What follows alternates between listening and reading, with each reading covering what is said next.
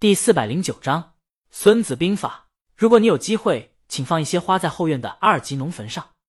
李清明合上这本书，他看向窗外，高铁窗外风景连绵掠过，就像他的思绪一样起伏灵动。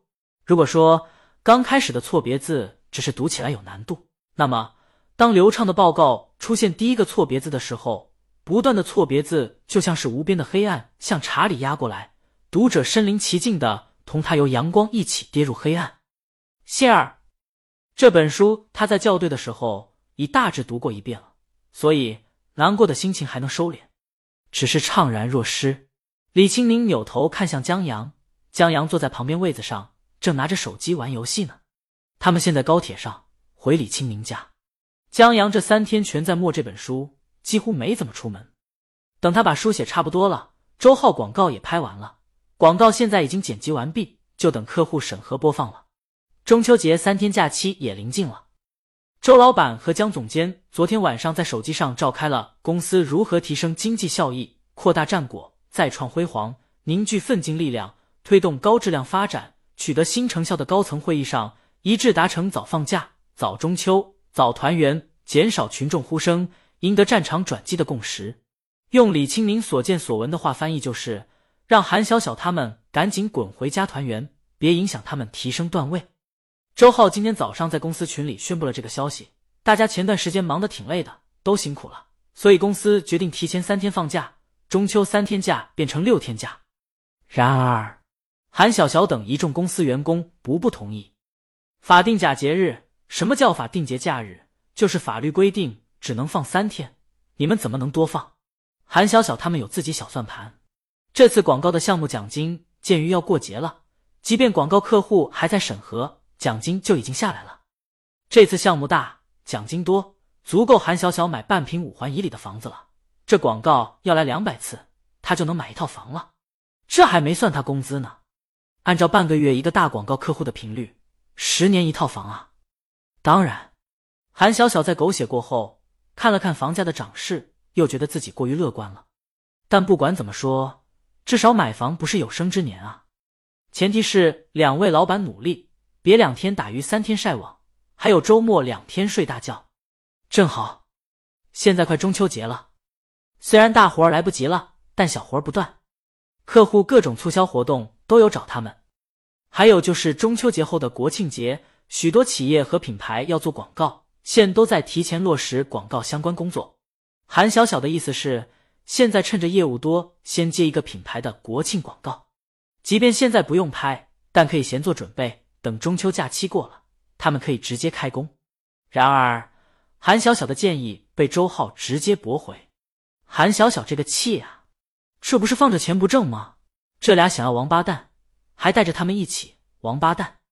算了，韩小小无奈，只能退而求其次，极力把假期从六天改成五天。从明天开始放假，韩小小想上这一天班，用来订购一些月饼礼盒之类的，寄发给员工，也送给客户和合作伙伴。这至少显得他们公司专业。周浩在群里过节还发东西啊？周浩很不情愿，这是从他口袋里拿钱啊。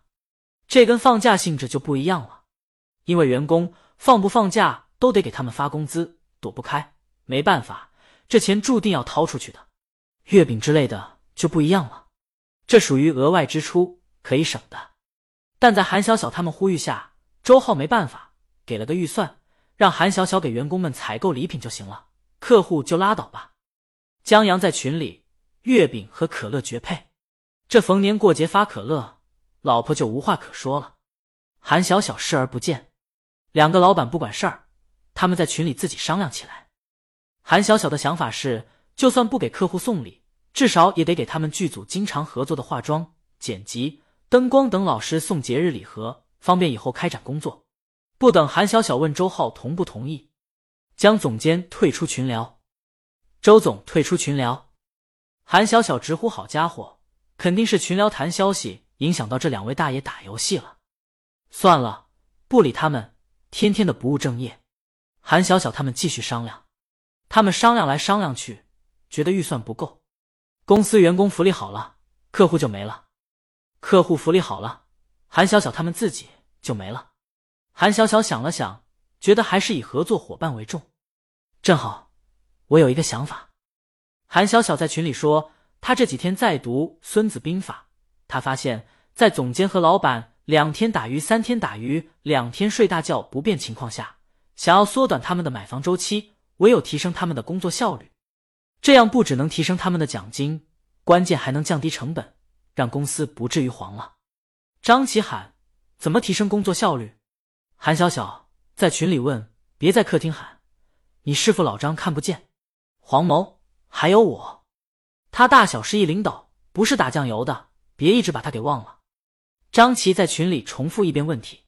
韩小小工业化，李亮惊叹：“读《孙子兵法》。”你能读出工业化？韩小小，新时代新解读，卖鱼的都读《孙子兵法》了，咱们得努力啊，同志们！剧组无论大小都是临时组建的，拍完了就散，等有戏的时候就在筹备组建。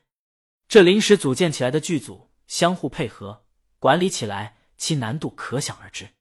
他们公司这次拍的短片广告场景不少，每场戏前化妆、录音、灯光。